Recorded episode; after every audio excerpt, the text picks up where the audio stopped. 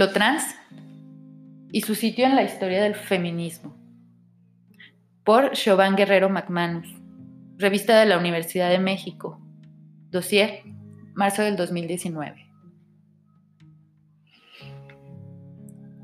Quien escribe estas líneas es una mujer transexual y feminista. Con esto quiero decir que no he vivido toda mi vida como mujer, pero que eso no me ha impedido militar en esa cosa que hoy llamamos el feminismo. Curioso detalle, fui feminista antes de que se me reconociera como mujer, y hoy me encuentro con que, gracias a lo segundo, se me suele cuestionar lo primero. Escribo este texto porque en la actualidad el lugar del sujeto trans dentro de los feminismos genera debates. ¿Tenemos un lugar en él? Y si así fuera, ¿quién es? ¿Las mujeres trans? ¿Los hombres trans? ¿Las personas no binarias cuyo género no se colapsa en dos opciones? Y si no fuera así, ¿por qué? ¿Qué buenas razones podría haber para excluirnos? ¿Pero excluirnos de qué exactamente? Empecemos pues por una pregunta. ¿Qué es eso llamado feminismo? Para esbozar una respuesta, traigo a cuentas las palabras del filósofo Hubert Dreyfus, quien sostenía que una tradición de pensamiento podía comprenderse como un conjunto de interpretaciones encontradas sobre sí misma. Quizá, si nos diéramos a la tarea de caracterizar que es el feminismo, terminaríamos por aceptar que lo más sensato es concebirlo como una tradición de pensamiento justo en estos términos, es decir, como un conjunto de interpretaciones encontradas acerca de quiénes deben ser sus sujetos políticos, quiénes pueden formar parte de él y en nombre de quién se habla, cuáles han de ser sus tareas más apremiantes y sus recursos teóricos a la hora de diagnosticar los problemas que pretenden resolver. Y es que incluso una definición mínima del feminismo, como aquella tradición política y teórica cuyo cometido es la erradicación del patriarcado, prejuzga ya la cuestión. Los feminismos abrevan de diversas corrientes filosóficas y políticas, y esa diferencia subyace a cómo entienden su labor. De ahí que existan feminismos cuyos sujetos políticos no solo incluyen a las mujeres, sino que tienen un lugar para los varones e incluso despliegan preocupaciones morales por seres no humanos.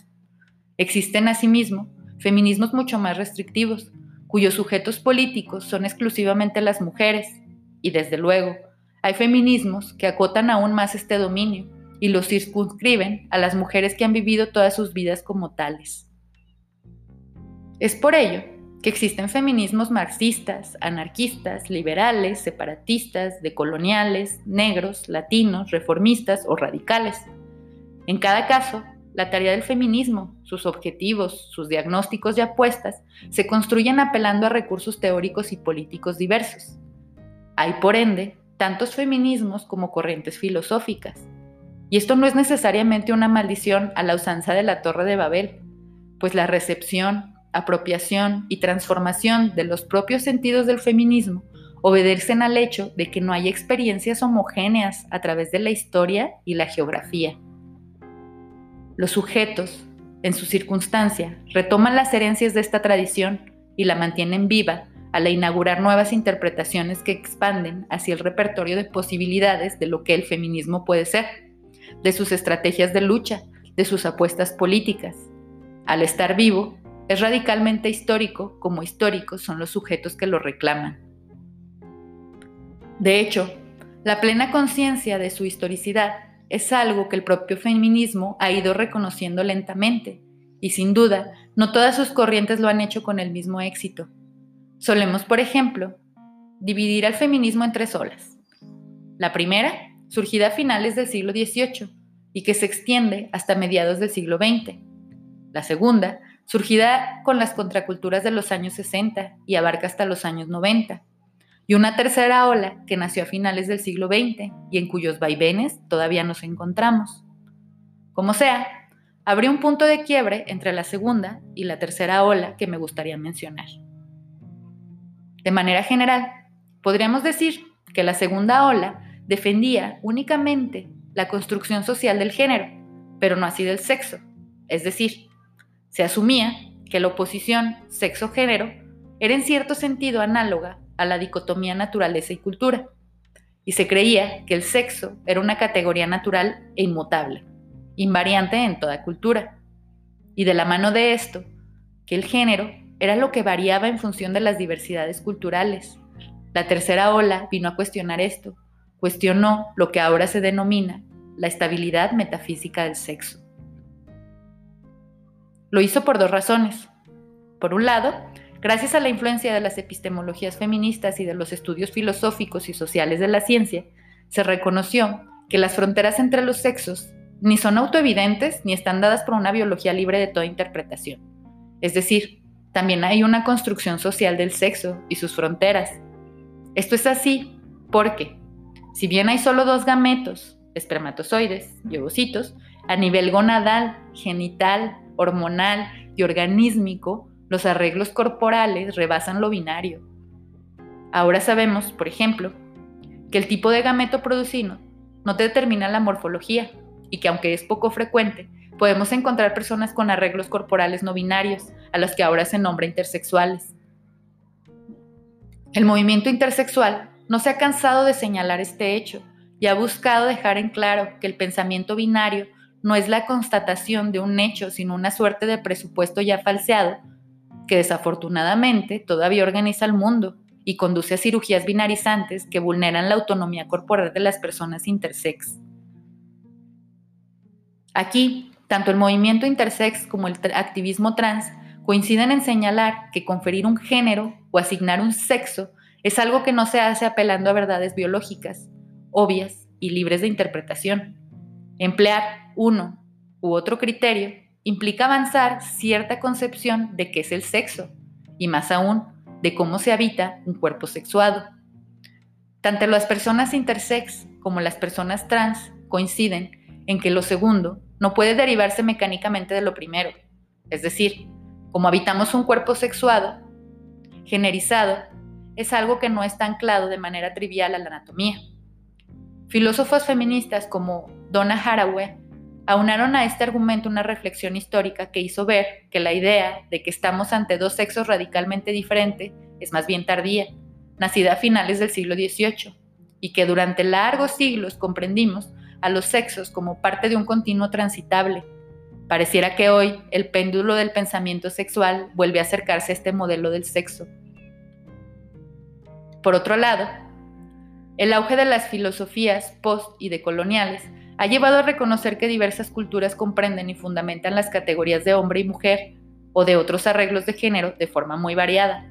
Nuestra sociedad, influida como esta por la hegemonía de las ciencias, tiene una comprensión biologicista y funcionalista tanto del sexo como del género, como se puede ver en el auge de la nueva derecha antiderechos que considera que el género emana del sexo y que el sexo es una suerte de verdad incuestionable.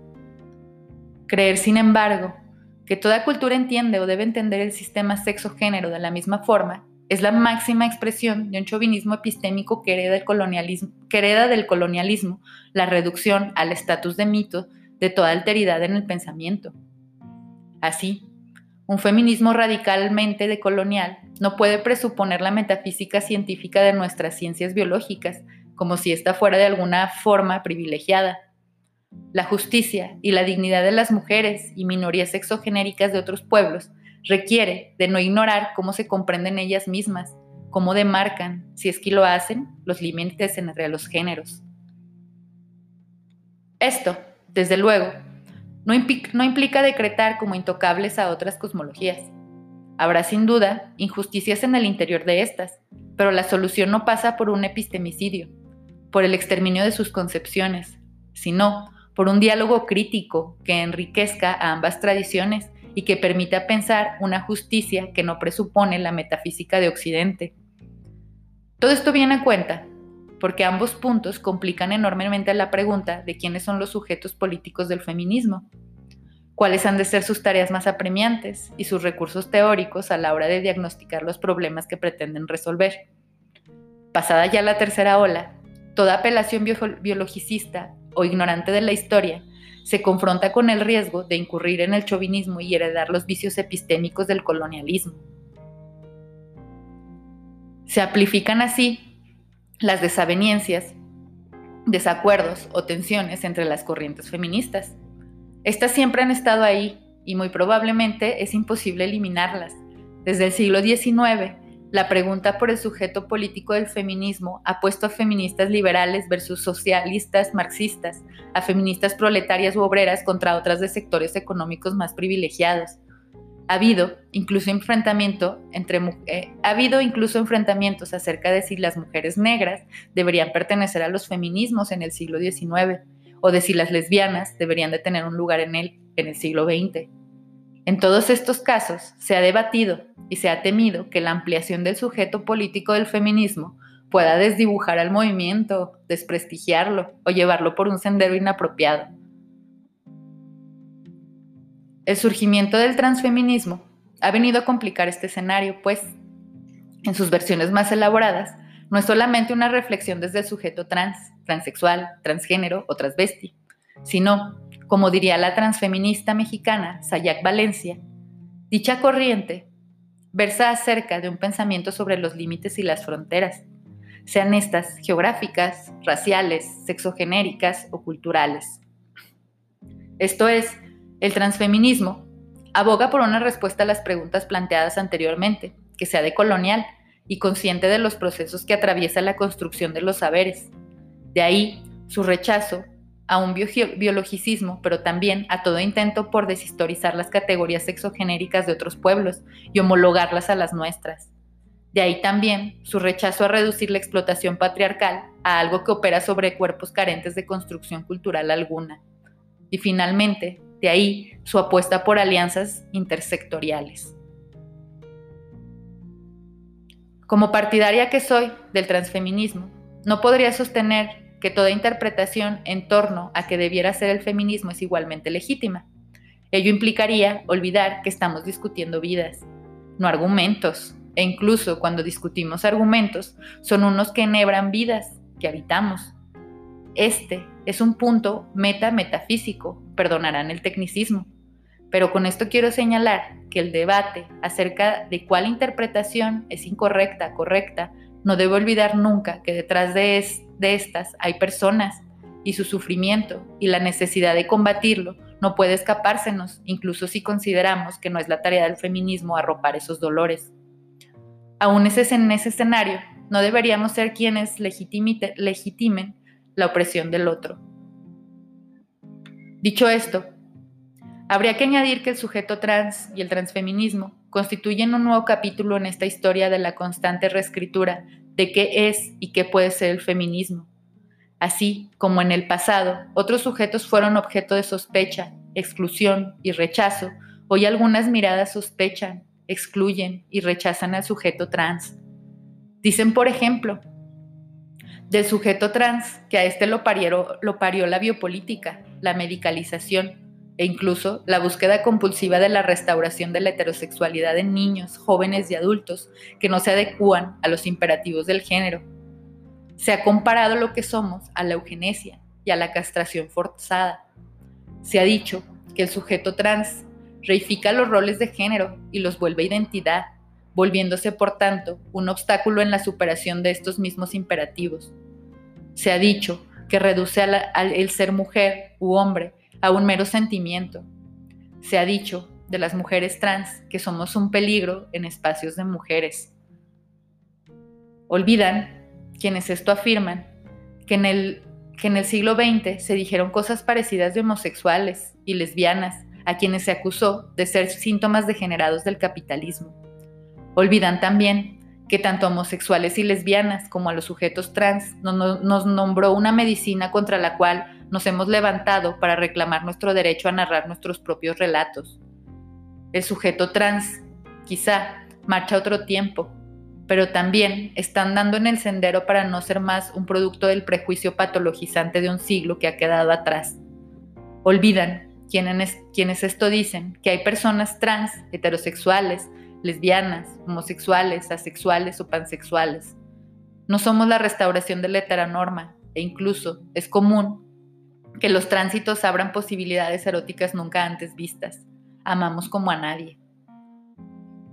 Olvidan quienes esto sostienen que hemos luchado en contra de la hormonización obligatoria y que las infancias trans tienen agencia y conforme crecen van adquiriendo voz y que lo que peleamos no es que se les intervenga médicamente, sino que se les acompañe y se les dé espacio para crecer y para que puedan en plena autonomía comunicarnos a todos quienes son. Olvidan quienes nos acusan de, reificar, que a nosotros también nos encasilla el género, nos limita y puede matarnos, y de hecho lo hace. Luchamos por la abolición de roles que condenan a las mujeres trans a ser objetos sexuales y que nos hace imposible ser escritoras, políticas, maestras o deportistas. Ser trans no es reificar el rol de género, haciendo identidad. Ser hombre, ser mujer o no ser binario no es un sentimiento, pero sí se conoce a través de la introspección. La epistemología de género no es una ontología. Conocer a través de la introspección no nos reduce a un sentimiento como tampoco se reduce la hetero-homosexualidad a un mero sentimiento solo porque así se autoconoce cada quien. Ser mujer o ser hombre es habitar el cuerpo con cierta orientación hacia el deseo propio y ajeno. Es una orientación en el mundo que siempre será contextual e histórica, el cuerpo no es anatomía desnuda. Ya nos lo enseñó el feminismo de la diferencia, sino que se simboliza y embebe en sedimentos de historia personal y colectiva. Y es que nadie se vive sin ninguna imagen de sí mismo, y nadie tampoco tiene una imagen de sí que sea un reflejo especular de su anatomía. Nuestros cuerpos tienen cartografías de deseo, memoria, prohibición y anhelo, y los cuerpos de los otros se nos presentan así también hilvanándonos de carne y deseo, y de historia y de materia. Si una persona ama a otra, no es porque un pene desea una vulva o a otro pene o viceversa, sino porque nos vivimos encarnados en un cuerpo que se imagina a sí mismo e imagina a otros en su diferencia, no en su genitalidad, sino en su corporalidad completa. De ahí las sorpresas y fobias que pueden desencadenar el deseo ante una persona trans porque ese deseo falsea cualquier relato de la genitalidad. Cierro diciendo que no somos un peligro. ¿Cómo podríamos serlo? Somos el 0.6 de la población mundial y desde luego que no somos el 0.6% poseedor de los mayores privilegios. Y no, nos, y no nos victimizo al apuntar esto. Lo que busco es señalar la existencia de un pánico moral que no tiene fundamento, ni somos los drones del patriarcado, tenemos agencia y la ejercemos, ni somos enfermos en necesidades de terapias correctivas. Nuestra lucha es por la reivindicación de nuestros cuerpos, autonomías, relatos e historias de nuestros derechos. Y tenemos un lugar en el feminismo, pues nadie como nosotros ha hecho ver la profunda historicidad, contextualidad y materialidad de subjetividades históricas posicionadas. Somos todos, todas, cis y trans, ontología histórica, y lo que fuimos algún día no será. No olvidemos, pues la profundidad del tiempo, la profunda historia de nuestra especie, la cual tiene 200.000 años de pasado a sus espaldas, nada de lo que hoy somos estuvo entonces, y nada de lo que somos es biología desnuda. A cada subjetividad y corporalidad le parió el tiempo, y el tiempo la verá fenecer.